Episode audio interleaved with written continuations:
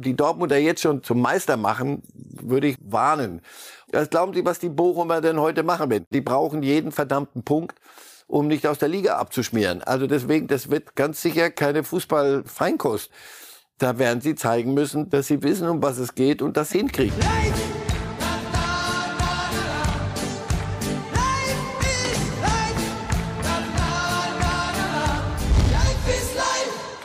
Die Wochen der Wahrheit in nahezu allen Ligen. In der Premier League gab es unter der Woche das Gigantenduell zwischen Tabellenführer und Zweitplatzierten Manchester City gegen Arsenal. An diesem Sonntag kann außerdem Napoli Meister werden in der Serie A. In der Bundesliga ist der Meisterschaftskampf weiterhin heiß und die Bayern liefern uns zahlreich Schlagzeilen. Und all das besprechen wir mit Marcel Reif. Ganz herzlich willkommen. Gott zum Gruße.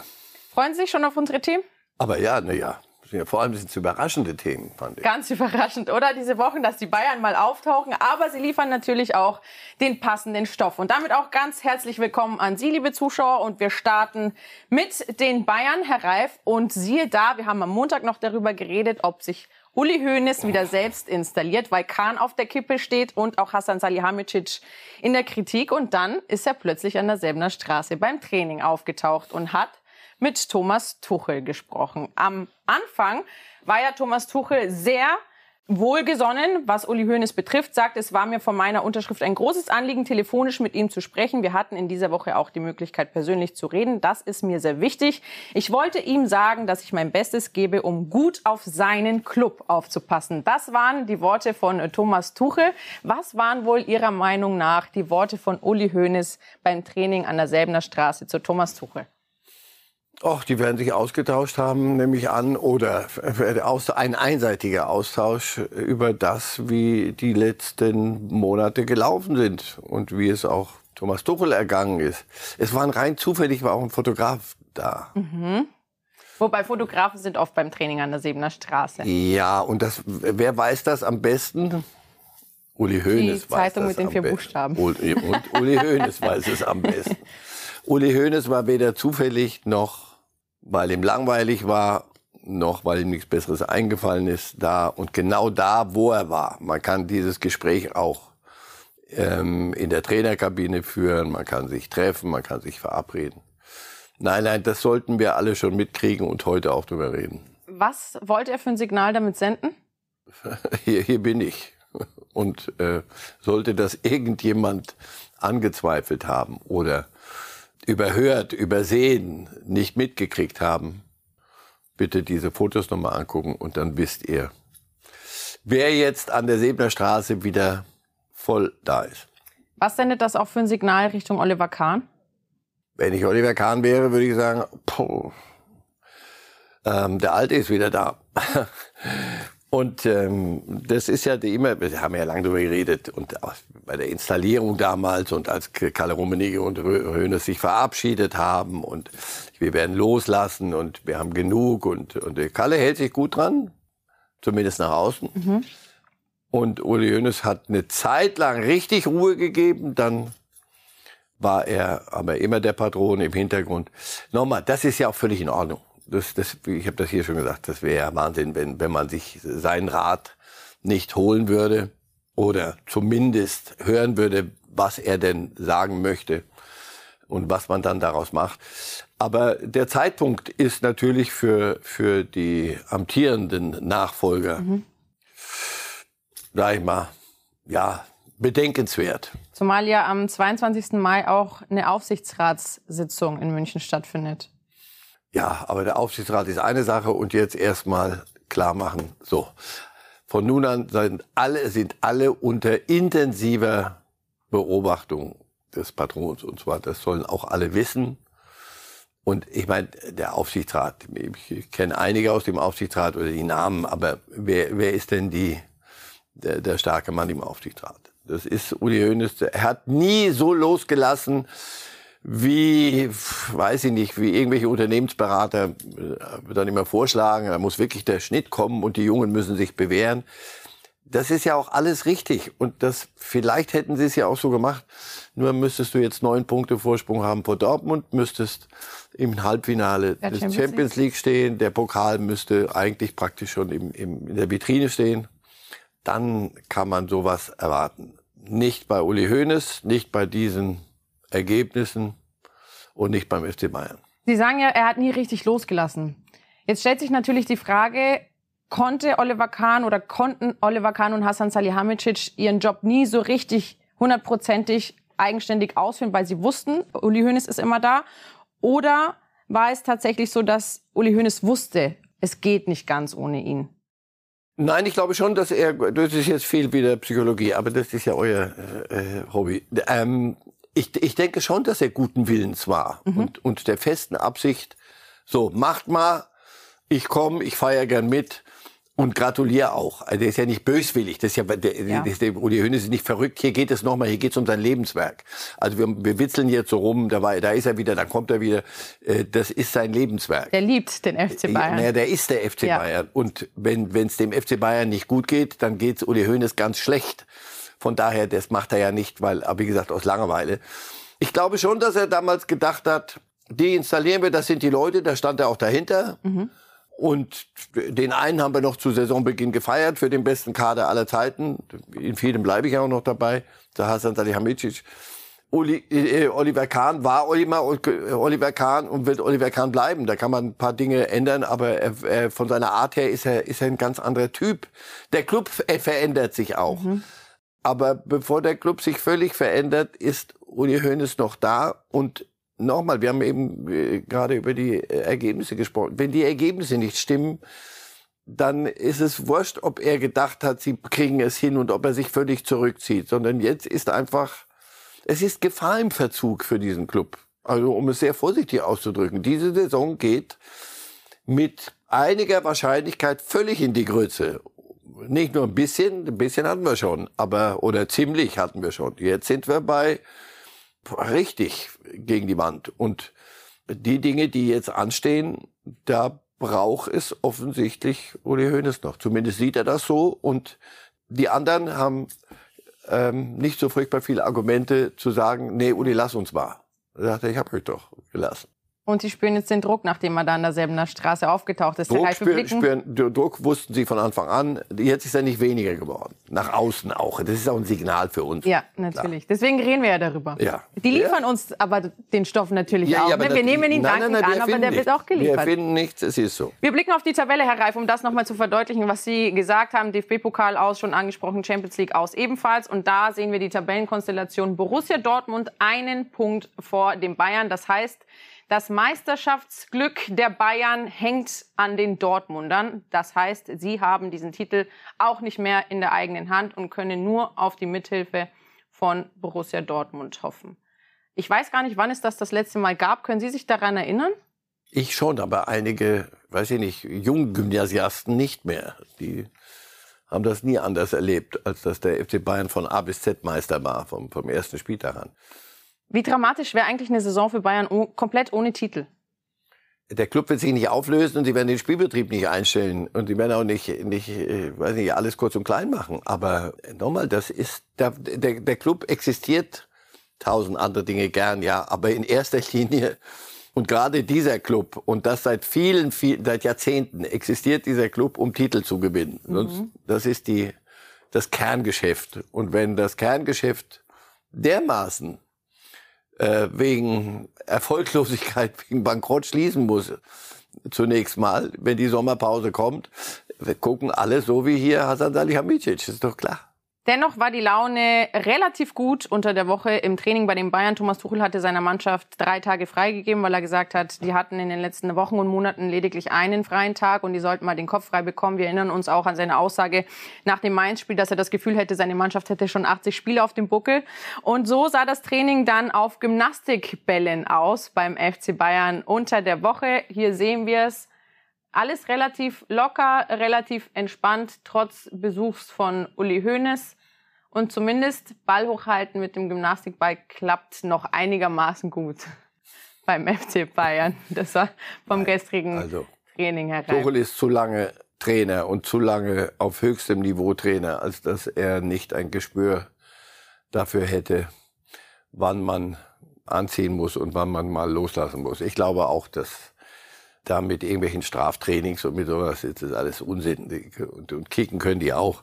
Und jetzt völlig alles nochmal auf den Kopf stellen, äh, taktisch, das macht er auch nicht, warum auch. Nein, die Mannschaft wirkt müde. Ja. Sie wirkt müde, sie wirkt äh, nicht lustlos, aber ähm, ohne Leben, ne? So unfröhlich. Mhm. Das alles ist, wenn es geht, geht's mühsam. Mhm. Und wenn nicht mal mühsam geht, geht's gar nicht. Und dann so ein Spiel gegen Mainz. Ja. Die, als die Mainzer, das war ja nicht ein überragendes Spiel, ein Jahrhundertspiel der Mainzer, sondern die haben ihr Ding gemacht. Und irgendwann haben sie, haben sie es haben sie sich nicht einfach auf den Rücken gelegt und gesagt, oder oh, FC Bayern, komm, ist doch wurscht, dann verlieren wir halt mit, als man 0-1 hinten lag. Sondern als sie dagegen gehalten haben, wie diese Mannschaft dann nicht mehr in der Lage ist zu reagieren. Das hat ja auch Tuchel entsetzt. So, ja. so wirkt er ja in der Pressekonferenz danach. Und da geht's jetzt darum, einfach da irgendwo wieder eine, eine Leichtigkeit, eine Selbstverständlichkeit reinzukriegen. Äh, denn zwingen wirst du das nicht. Die, wenn die Dortmunder nicht alles äh, falsch machen, dann musst du damit leben, dass das so ist, wie es ist. Aber du musst ja die Saison vernünftig zu Ende kriegen, ohne dass richtig Scherben, dass richtig was kaputt geht. Und er wird genau hinhören, was in der Kabine ist, wer sich wie im Moment verhält unter solchen, in solchen Zeiten. Das ist schon nicht unwesentlich. Definitiv. Denn die, wie gesagt, nächste, ich glaube, irgendwann im August geht's wieder, geht's wieder von vorne los. Thomas Tuchel hingegen, der hat dieses Training nicht so fröhlich abgehalten wie seine Spieler zumindest und hat es an der Stange ausgelassen, an der Slalomstange. Da sehen wir ihn, Thomas Tuchel, der hat die dann, irgendwas hat ihn gestört und dann hat er diese Slalomstange kurzerhand mal zerstört. Ja, das, der ist ja nicht dahin gekommen, um auch so, die brauchen Trainer und ich habe auch keine Lust der mehr. Der hat sich nur, das mit Sicherheit auch anders vorgestellt. Nur Kaffee trinken gehen irgendwo in der Stadt, sondern äh, als er da angetreten ist. Ich glaube, er hat unterschätzt, was da passiert, was da, was da wirklich los ist. Oder unterschätzt oder nicht, nicht im, im Spektrum gehabt und musste sich eines, eines Schlechteren belehren lassen. Und wenn er so, wenn, wenn er das alles gleichmütig über sich ergehen ließe, dann das wäre das auch ein falsches Signal. Also im Moment geht es wirklich darum, ganz schmaler Grad zwischen Leute, jetzt beruhigt euch mal, lass uns mal wieder kicken. Jetzt bringt doch mal das, was ihr könnt, aber nur ähm, lange Leine lassen und den Herren, die wirklich mitverantwortlich sind für vieles, wie es in der Saison gelaufen ist. Also nochmal, das, da, da ist weder eine Naturgewalt über sie gekommen, dass sie so müde wirken. Noch ist alles an Nagel, können sich alle an Nagelsmann abarbeiten. Und an all den Fehlern, die der gemacht hat, das raunt man ja so, so in München wieder immer noch, der, das war noch und das. Das sind schon noch die, die Typen, die, was hinten auf dem Trikot steht, oder? Die Namen, so. Und das, was die abgeliefert haben in den letzten Monaten, ist weit unter dem, was sie können. Definitiv. Es ist ja so, der Kader bleibt mit einer der besten Europas, aber die Spieler liefern einfach Absolut, aktuell aber, nicht ja. ab. Es ist natürlich auch eine große Frage der Mentalität. Dann läuft's nicht, ja. dann kommt eins zum anderen und dann ist es natürlich auch schwierig. Eine große Personaldiskussion gibt's nach wie vor bei der Torhüterposition. Sommer oder Ulreich war die große Frage vor diesem Spieltag. Thomas Tuchel hat gesagt, Sommer bleibt im Tor, obwohl er in den vergangenen Spielen auch oft unsicher wirkte und Fehler Hin gemacht und wieder. hat hin und wieder, genau. Dennoch ähm, wollen wir diese Diskussion einmal kurz hier anreißen, Herr Reif. Man hat Sommer für Neuer geholt und Sie haben ja auch schon gesagt, dass Sommer den Fehler macht, zu sehr zu versuchen, in Manuel Neuers Fußstapfen reintreten zu wollen. Wäre es im Nachhinein gesehen eine bessere Option, weil auch kostengünstiger definitiv doch Ulreich für Manuel Neuer spielen zu lassen? Im, Im, Nachhinein ist immer gut. Im Nachhinein kann man es immer besser einordnen. Das stimmt, da hat man dann schon die Fakten auf dem Tisch. Ja, und, da, und die Ergebnisse, da kann man sagen, im Nachhinein. Im Nachhinein, weiß ich nicht, läuft doch auch der Spruch, der Nagelsmann hätte das auch hingekriegt, das, den das Zustand. Mit Sicherheit also, auch. Im Nachhinein.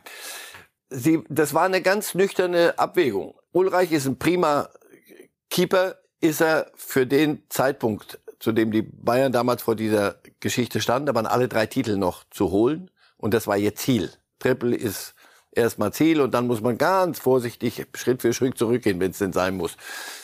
Und da haben sie einen Strich drunter gemacht, abgewogen und haben ganz einfach gesagt, pass auf, Jan, Ulreich ist ein prima Junge, aber ist die Nummer zwei. Wir brauchen aber eine Nummer eins. Denn nochmal, es geht jetzt los. Für Bayern geht die Saison immer nach Weihnachten. Und jetzt geht's los und da brauchen wir einen Top-Torhüter.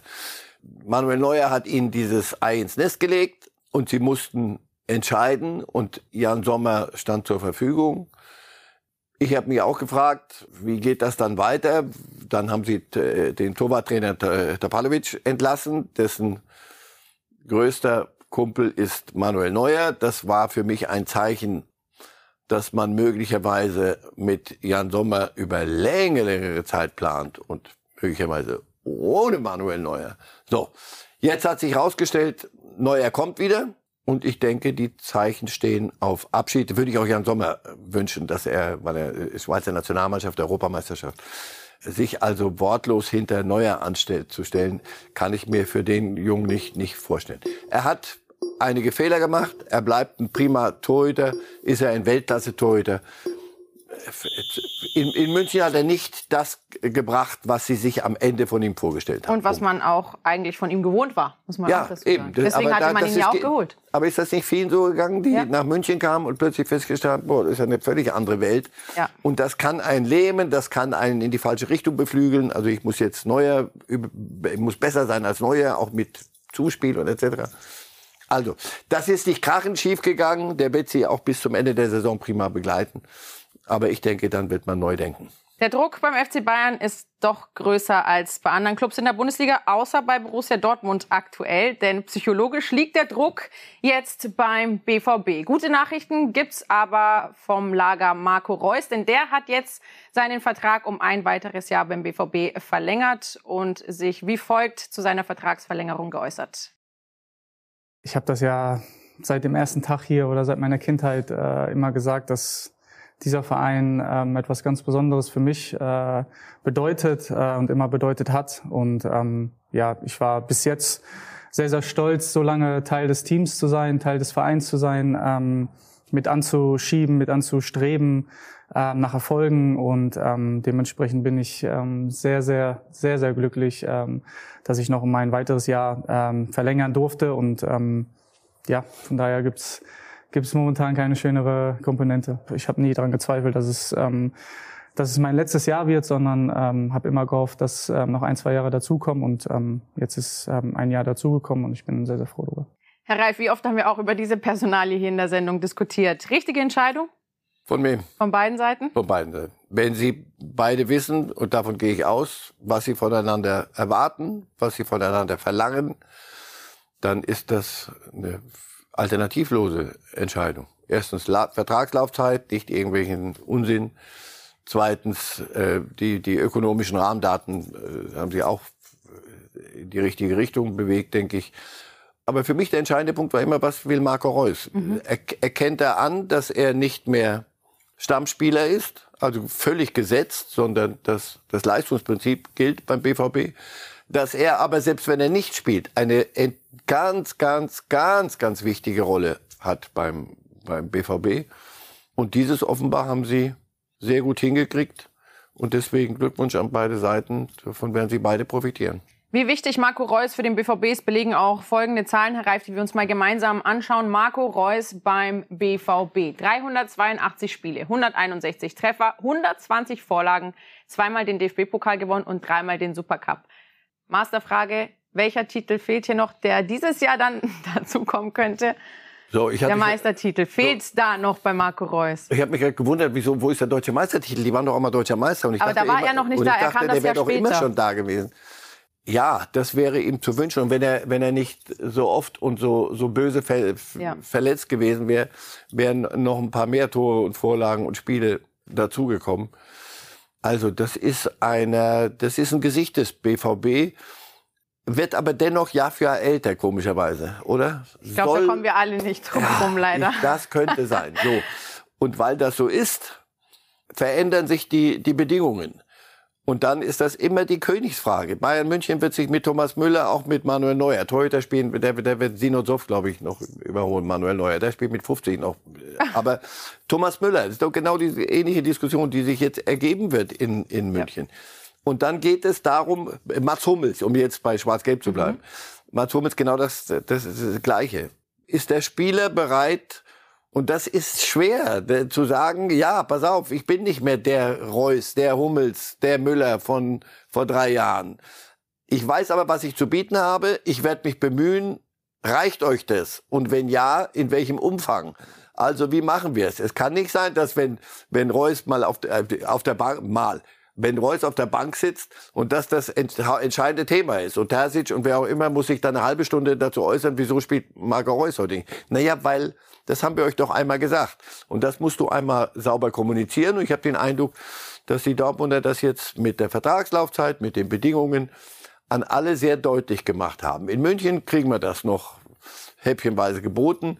Aber es empfiehlt sich, solche Dinge vernünftig nach außen zu machen und macht auch ein bisschen so die Bewertung der Kultur eines Clubs aus. Wie, wie gehen Sie um mit verdienten Meistern des Sports? Ja, ich finde solche Typen wie Reus, wie Müller, wie Hummels, die gehen, wenn sie gehen, durch die Vordertür und wenn sie bleiben, dann bleiben sie mit einer, mit einer bestimmten Aura und einem bestimmten Gewicht. Das heißt aber nicht, dass auf dem Spielberichtsbogen als erstes Reus, Hummels oder Müller steht. Beim FC Bayern würde man in dem Fall sagen, das ist das Mir san mir Gefühl, so, das da fehlt. Die Dortmunder ja, was immer davon bleibt, aber da ist es noch. Ja. Da, das hat sowas. Echte Liebe ist bei Dortmund, glaube ich, heißt das Ding. Echte Liebe ist eigentlich auch bei Dortmund und Jude Bellingham, aber um seine Zukunft, da stehen es ja auch noch ganz viele Fragezeichen, beziehungsweise verkündet jetzt die AS in Spanien, dass es doch keine Fragezeichen mehr gibt, sondern ein Ausrufezeichen, denn so soll sich laut AS, nämlich Jude Bellingham, dazu entschlossen haben, sich Real Madrid anzuschließen ab der neuen Saison. Also seine persönliche Entscheidung soll getroffen worden sein. Er möchte zu Real Madrid gehen und dann können die königlichen Vertragsverhandlungen beginnen. Sie schmunzeln schon, Herr Reif, warum? Achtung, weil wir, weil wir das Thema gleich weiterdrehen können. Gleich mhm. der nächste Absatz. Wie geht man mit verdienten Meistern des Sports um? Und wir reden bei Real Madrid mit ausgesprochen verdienten Meistern des Sports. Ähm, Toni Kroos, äh, Luka Modric, das sind, die sind auch, glaube ich, älter geworden. So.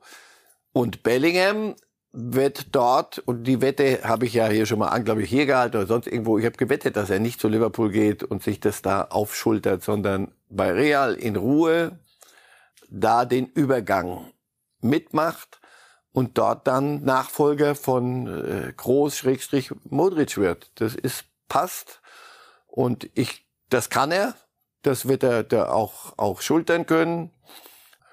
Und die, die Frage ist dann eben, wie viel, wie viel Spielzeit kriegen dann noch Groß und Modric? Wollen die noch? Bleiben die noch? Interessante Sachen. Sind jetzt aber auch nicht die kleinsten Fußstapfen, die Jude Bellingham da tritt, ne? Er hat aber große Füße, sehr große Füße. Sonst würde Real ihn nicht holen, wenn sie ihm das nicht zutrauen würden. Das ist schon nicht eine, eine also Bellingham erstens von der, von seiner ganzen Wucht und dem, was er kann. Englische Nationalmannschaft, weiß nicht, hast du das Gefühl, der hat da schon zehn Jahre gespielt und ja. ist der, die Figur schlechthin.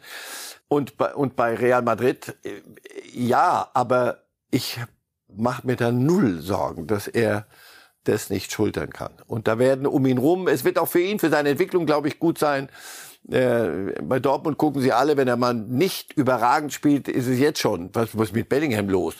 Bei Real Madrid sind da noch zwei, drei, vier, fünf, sechs, sieben, acht, neun andere Granden, die sagen, Junge, mach mal langsam, wir sind ja auch noch da. Noch ist er mit Dortmund auf Titeljagd in der Bundesliga, Herr Reif. Und ich glaube, so ist mein Gefühl, dass er sich auch sehr gerne mit dem Titel aus Dortmund verabschieden Absolut. Nein, weil er ein ganz sauberer Junge ist. Der ist ja auch nicht, der, jetzt müsste man ja sagen, boah, was geht in dessen Kopf vor? Mal sehen, wie der heute Abend in Bochum, das muss ja furchtbar sein. Da ist der viel zu selbstbewusst aber im besten Sinne und, und kann seinen Job viel zu gut.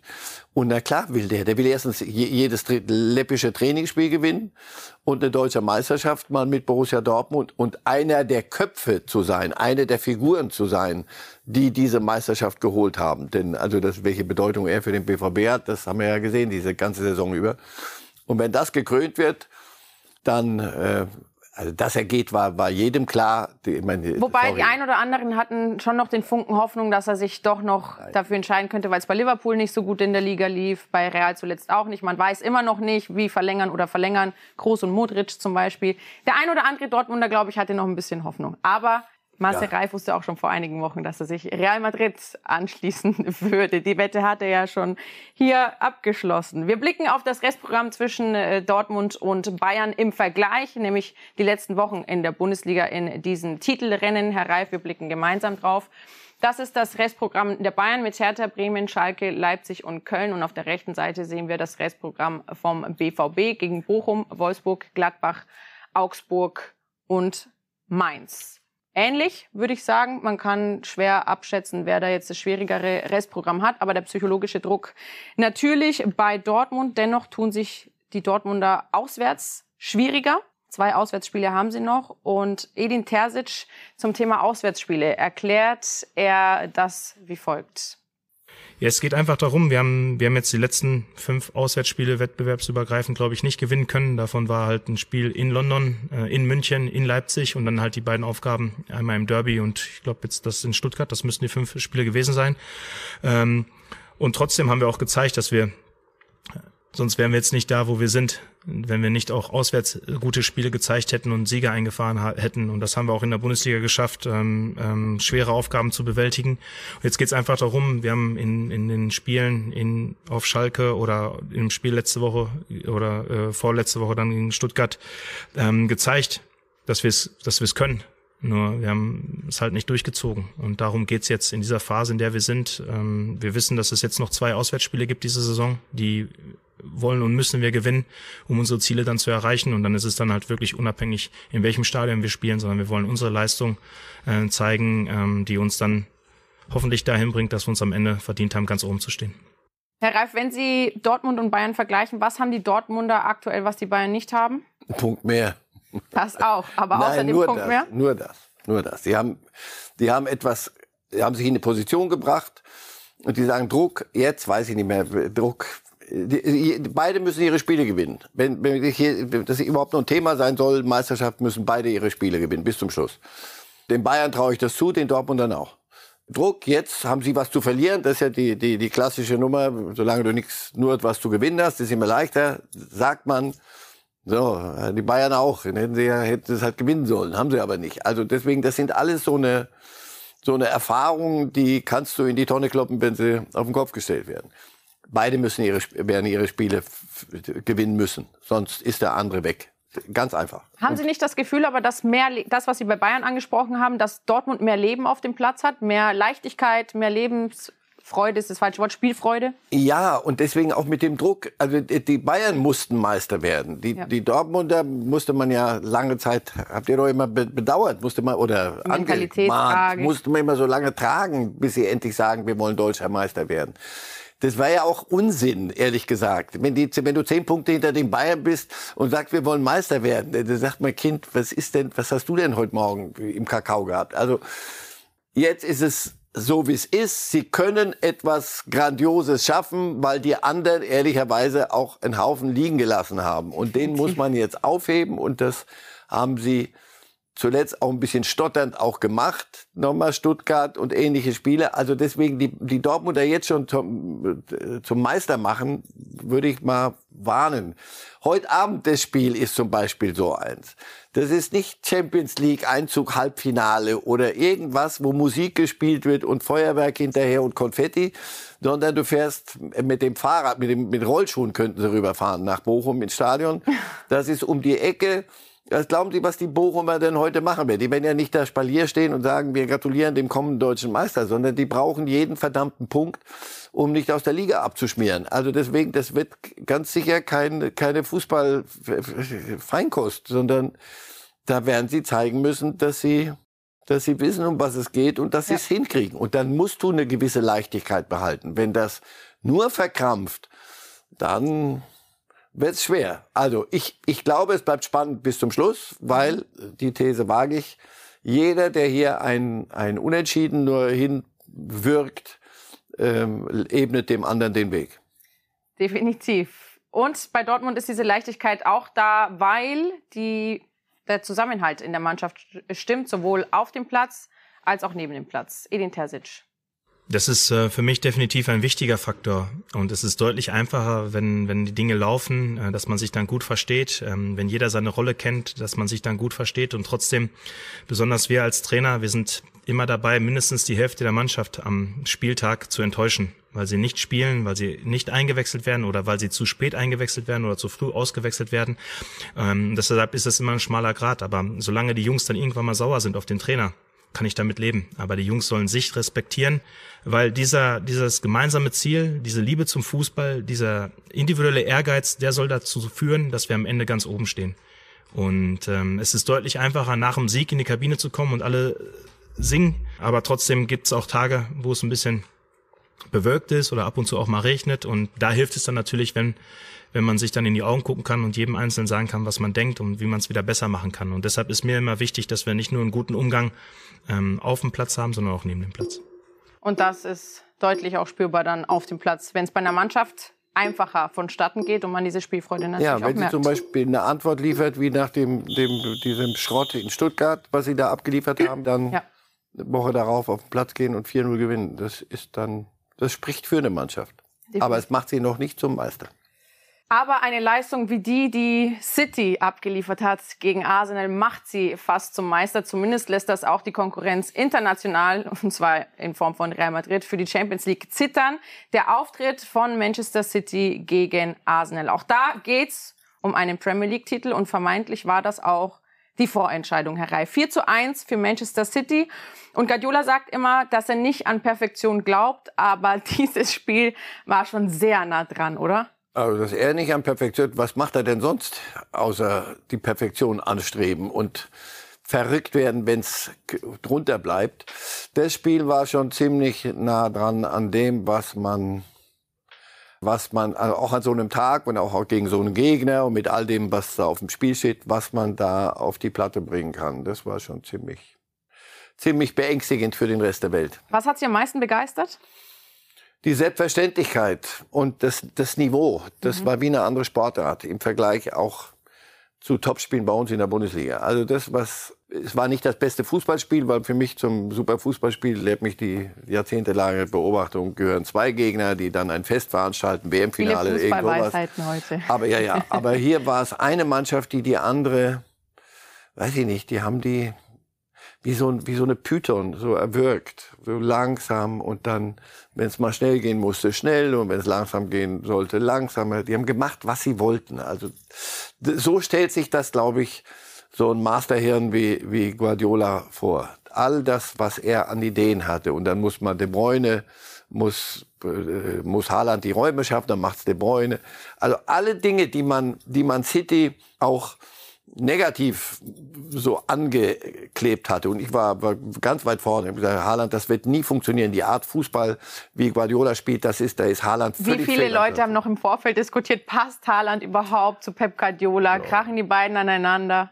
Ja, aber auch Guardiola, den ich immer für einen Wahnsinnigen gehalten habe, der sich keinen Millimeter bewegt. Jetzt, ich habe noch Zeiten erlebt, äh, Guardiola bei Barcelona, da waren Ecken verboten, also Ecken nach innen schlagen.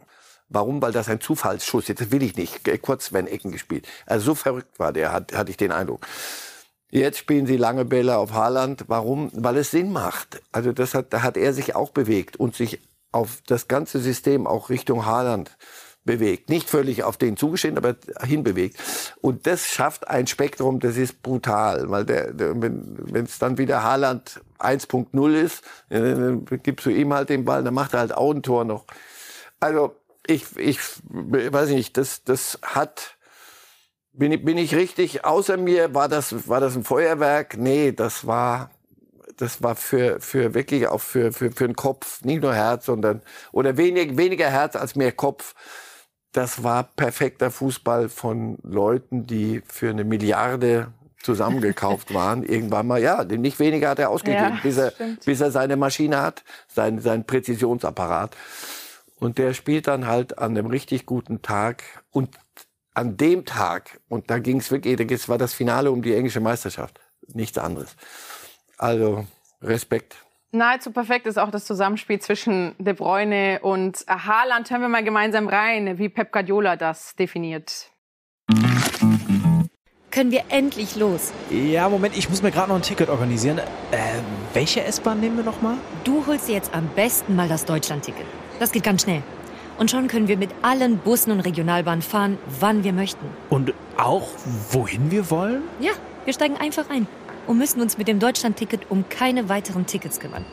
Egal, ob du montags damit ins Büro fährst oder wir spontan nach Berlin wollen oder am Wochenende ins Grüne. Okay, das heißt, wenn ich mit den Jungs zum Auswärtsspiel will, steige ich einfach mit meinem Ticket in die Regionalbahn und den Bus und fahr zum Stadion. Ja, ganz genau. Aber jetzt geht's erstmal zum Shoppen in die Stadt. Und? Wann möchtest du losfahren? Jetzt informieren unter bahn.de/slash Deutschlandticket. The game belongs to them, so I didn't das Spiel gehört ihnen. Ich habe ihnen im Training nicht beigebracht, wie sie sich finden. Das sind Vollblutfußballer. Leute denken, dass der Trainer daran beteiligt wäre, aber das läuft alles ohne mich ab.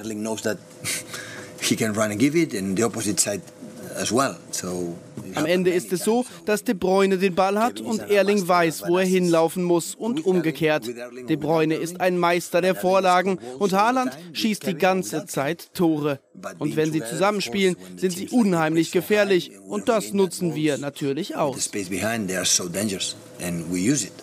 Wobei De Bruyne in dem Spiel auch Tore geschossen hat. Ja, eben, das war ja das, und das war eine, also Guardiola, wenn es dann so super läuft, dann, dann wird er immer so gönnerhaft. Dann da haben die Trainer überhaupt nichts mit zu tun. Das machen die ganz alleine. Bei Guardiola macht kein Spieler auf dem Platz, inklusive Torwart, irgendwas, weil, weil ihm das gerade einfällt, sondern das ist so master geplant. Also De Bruyne war, war so offensiv wie, wie lange nicht so weit vorne. Und das war genau so ausgedacht. Und das hat äh, Arsenal das Genick gebrochen. Die, dieses, dieses Zusammenspiel und das war lang genug überlegt und die machen dann schon, was der Meister sagt. Für mich fliegt De Bruyne fast noch ein bisschen unterm Radar, Immer also schon, so nicht gut wie mehr, der aber- ist. Aber warum ist das so? Weiß ich nicht. Weil er, weil er auch kein, kein Großmaul ist, kein Rumschreier ist. Das ist für mich der unterschätzteste Fußballer der Welt seit, seit jeden Fall, einigen ja. Jahren. Aber f- nochmal, das ist ein Kopf bei Guardiola. Gündogan zum Beispiel, Kapitän, er spielt eine, eine unfassbar gute Saison, wird auch nicht so gefeiert.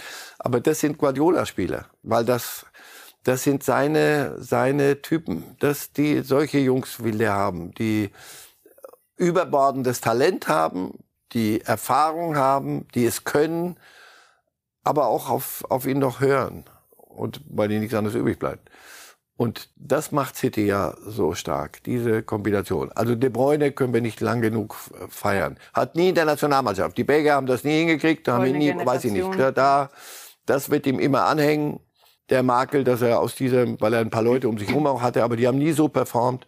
An ihm hat es eigentlich nie gelegen. Der kommt mit seinen roten Bäckchen und macht kein Gehabe, sondern spielt unfassbar guten Fußball. Jetzt ist es ja nicht nur die Offensive, sondern auch die Defensive. Wenn wir beispielsweise den Manuel Akanji hernehmen, der bei Dortmund aussortiert wurde und für 17,5 Millionen, also weit unter seinem aktuellen Marktwert, zu City gewechselt ist und jetzt in der Defensive einer der wichtigsten Leute da hinten ist. Ja, und spielt jedes Spiel. Und jetzt gegen Arsenal musste der Außenverteidiger spielen. Da hat der Sacco, den einzigen, der wirklich bei, bei Arsenal irgendwas zustande hätte bringen können, den hat er auf Null ge gedreht. Ja, der hatte bei, der ist erwachsen geworden bei Guardiola. Sonst wäre er auch weg. Sonst hätte, würden wir von dem nichts mehr hören. Hat auch körperlich nochmal zugelegt. Ne? Alles. Der hat alles das gemacht, was der Meister ihm gesagt hat. Und er hat das in ihm gesehen. Bei Dortmund hat er in jedem Spiel, der war der ja auch, ich, ich kenne den noch aus, aus Basel, aus, aus, aus der Schweiz, der kommende Mann. So, und dann ging er nach Dortmund und hatte in jedem Spiel mindestens ein, zwei Upameccanos drin. Also Dinge, die, die, die, die dich am Ende ein Spiel kosten können. Und deswegen sind sie ja in Dortmund an ihm verzweifelt und haben es nicht hingekriegt. Guardiola kriegt ihn zu einer, zu einem, der, der verzieht keinen Mund, er will keine Miene, der macht sein Ding und, und ist einer der, der Gründe für den Höhenflug. Pep Guardiola hat die Chance auf das Triple diese Saison.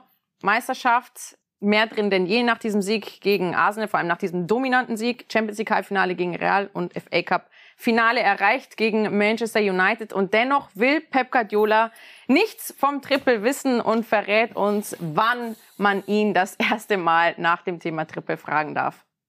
I'm so happy that you spent 10 questions before the first question about the travel. So it's so nice. Ich bin wirklich froh, dass zehn Fragen vor der ersten Frage über das Triple gestellt wurden. Das ist wirklich nett.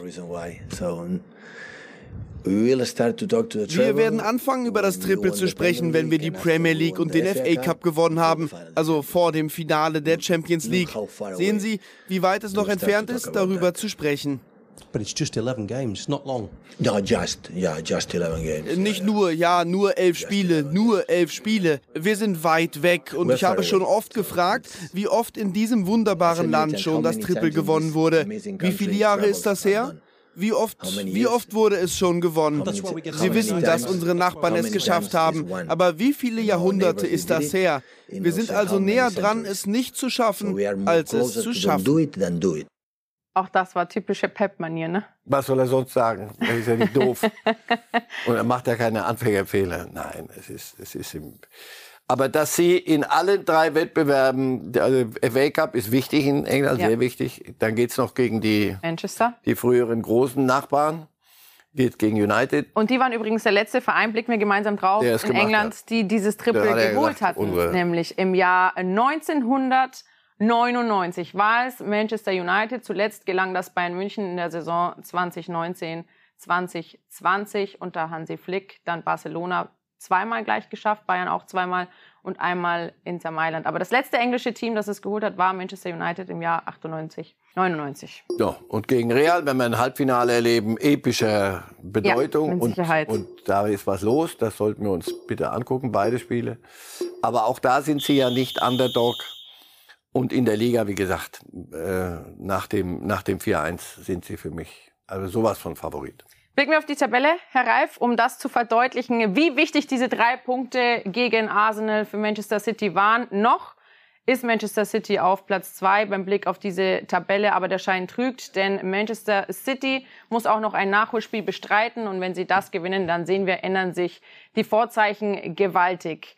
Dann sehen wir auch Liverpool mittlerweile wieder aufgerückt auf Platz 7 mit 53 Zählern, Tottenham auf der 5 mit 54, also nur einem mehr und auch einem Spiel mehr auf dem Konto, Manchester United auf der 4, Newcastle auf der 3. Aber Liverpool hat wieder eine Art Aufholjagd gestartet, jetzt auch gegen West Ham gewonnen, auch wenn Jürgen Klopp vom Thema Aufholjagd nichts wissen will. Zu spät.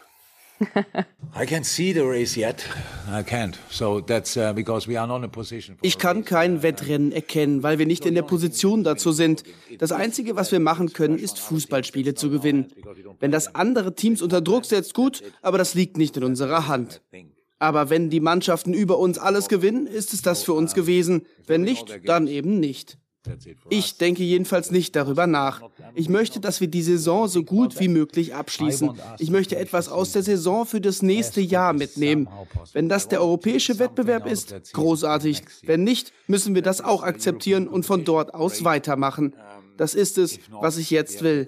Ich möchte, dass wir zumindest ein paar Wochen lang unser wahres Gesicht zeigen und nicht das Schöne, dann das Hässliche, dann wieder das Schöne, dann das Hässliche. Es ist wirklich schwer, das immer wieder zu tun. The ugly one, the nice one, the ugly one, the nice. That, that, uh, that's really, it's really tough to do that.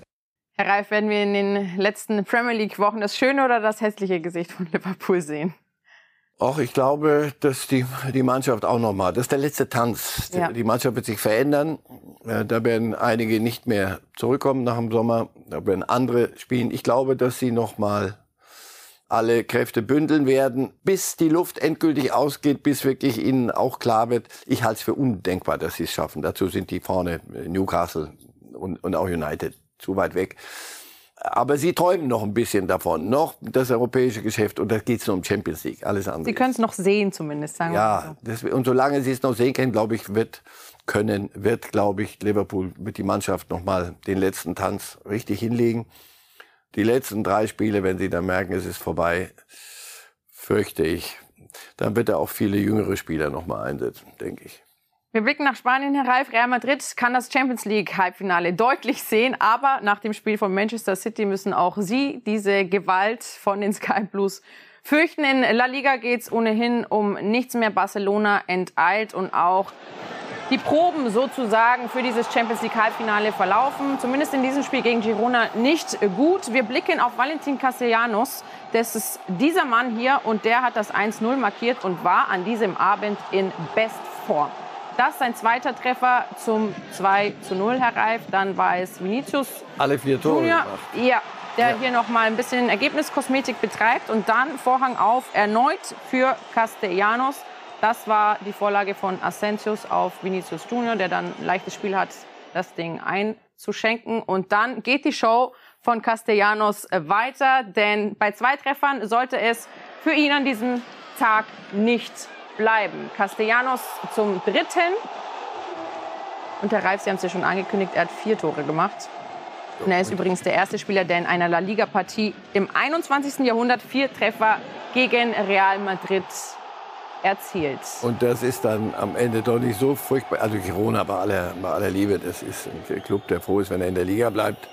Ähm, und ich wage mal die Prognose, ja, Madrid wird anders verteidigen müssen gegen Manchester City, als sie das in Girona veranstaltet haben, weil dann gibt's wenn die so gegen City auftreten, dann schenken Aber das ist City klar, denen vier, fünf Stück ein.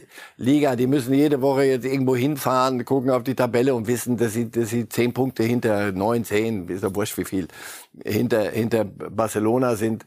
Erstens sind es zehn Punkte, zweitens ist es Barcelona, das, das lähmt dreifach. So, und dann machen sie mal einen Aufgalopp für ein Champions League Spiel und manchmal machen sie keins. Jetzt hier gegen Girona stand keine Champions League an die Woche, also das weiß ich nicht. Das ist das macht denen keinen Spaß, aber sie, sie, sie müssen es machen. Sie, sie, ja. Und da zeigt sich auch ein bisschen so Gesicht. Ich bin gespannt, ob sie das so hinkriegen. Die sind sehr erfahrene Leute, dieses Schalter umlegen. Komm, Girona ist doch wurscht. Und dann, ah, jetzt kommt City. Da müssen wir aber, äh, weiß ich nicht, drei, drei Schippen drauf, Minimum. Völlig den Laden anders präsentieren. Ich bin mal gespannt, ob sie das hinkriegen. Zumal ja, wenn wir auf die Tabelle in La Liga blicken, Herr Reif, Prestige auch noch ein Thema ist, denn der Nachbar aus Madrid, Atletico Madrid, rückt nämlich Real Madrid oh. auf die Pelle. 63 das Zähler auf dem Konto für Atletico, 65 sind es bei Real Madrid, weil Atletico gegen Mallorca gewinnen konnte. Eins von diesen drei Treffern, die Atletico erzielt hat, schauen wir uns gemeinsam an, Herr Reif, weil es so schön war, nämlich das von Carrasco, das Tor zum 3 zu 1. Hier ist es. Langer Weg hat alle Zeit der Welt, sich das zu überlegen, was mache ich, was mache ich nicht. Und eigentlich sagt man ja, als Stürmer darf man gar nicht so lange überlegen, ne? gerade in solchen Situationen, aber das macht er schon stark. Weil es kann. Also deswegen, ähm, ja, das, der, der, Real guckt nicht mehr nach oben, äh, Barca, sondern äh, also sich von Atletico auf Platz 3 schied. Das ändert nichts an der Champions League Qualifikation, aber das macht dann in der Stadt doch schon ein bisschen was aus. Also möglicherweise wird sie das noch motivieren in den letzten Spielen. Ein Trostpflaster ist auch, dass auch Barcelona nicht erfolgreich war in La Liga an diesem Spieltag. Auch dieses Spiel wollen wir uns anschauen gegen Rayo. Und auch die Katalanen konnten an diesem Spieltag nicht überzeugen. Alvaro Garcia war das, der das 1 zu 0 hier markiert. Aus Barca Sicht das 0 zu 1. Und dann ging es ganz schnell, auch beim 2 zu 0, 53. Minute. Keine Chance für den Keeper. Es ist Fran Garcia, Vorlage von Alvaro, der dann einschiebt. Testegen in dem Fall keine Chance. Und dann. Wann haben die mal zwei Gegentore kassiert? Vor allem, wann hat Testegen das letzte Mal zwei Gegentore kassiert? Spielt eine überragende Saison, wird auch angemessen gefeiert in Barcelona. Ähm, aber wie gesagt, das ist, denen ist der Blick auf die Tabelle dann auch nicht mehr bekommen. Irgendwann mal, irgendwann, das, äh, wir haben, es, es ist gelaufen, in Italien, in, so wie in Italien. Spanien ist Barca Meister schon seit geraumer Zeit. Aber Testegen hat jetzt genau diese zwei Gegentreffer kassiert und blieb lange Zeit auch ähm, ohne Gegentreffer und ist jetzt dabei, einige Rekorde auch in La Liga einzustellen. Nicht nur er ist, ist der Garant dessen, sondern das ganze System. Also Xavi hat Barcelona dramatisch entdramatisiert und hat die, die ganzen Messi-Reste und alles, was da noch so im Kopf rumschwebte. Und trotz Lewandowski, ja, Lewandowski nice to have, aber wir müssen nicht Spiele 4, 4 zu 3 gewinnen. Das will ich nicht. Wenn die Null muss stehen. Das hat schon fast Hüb Stevens Züge bei Xavi. Und das haben sie sensationell hingekriegt. Und das ist die Basis für Meisterschaften. Das ist, habe ich nicht erfunden, sondern das ist schon ein alter Spruch mit der Defensive. Und da ist Testegen ein großer Teil davon. Und deswegen haben sie Real auch dermaßen hinter sich gelassen. Und Lewandowski durfte in dem Spiel auch nochmal, schauen wir uns auch nochmal gemeinsam an. Lange Durchstrecke für ihn, für seine Verhältnisse. Und auch hier konnte er endlich mal wieder treffen. So, ein typisches Tor. Bei Bayern vermisst man ihn jetzt mehr denn je. Ja? Und er fühlt sich wieder wohl, nachdem er jetzt getroffen hat im Trikot der Katalanen.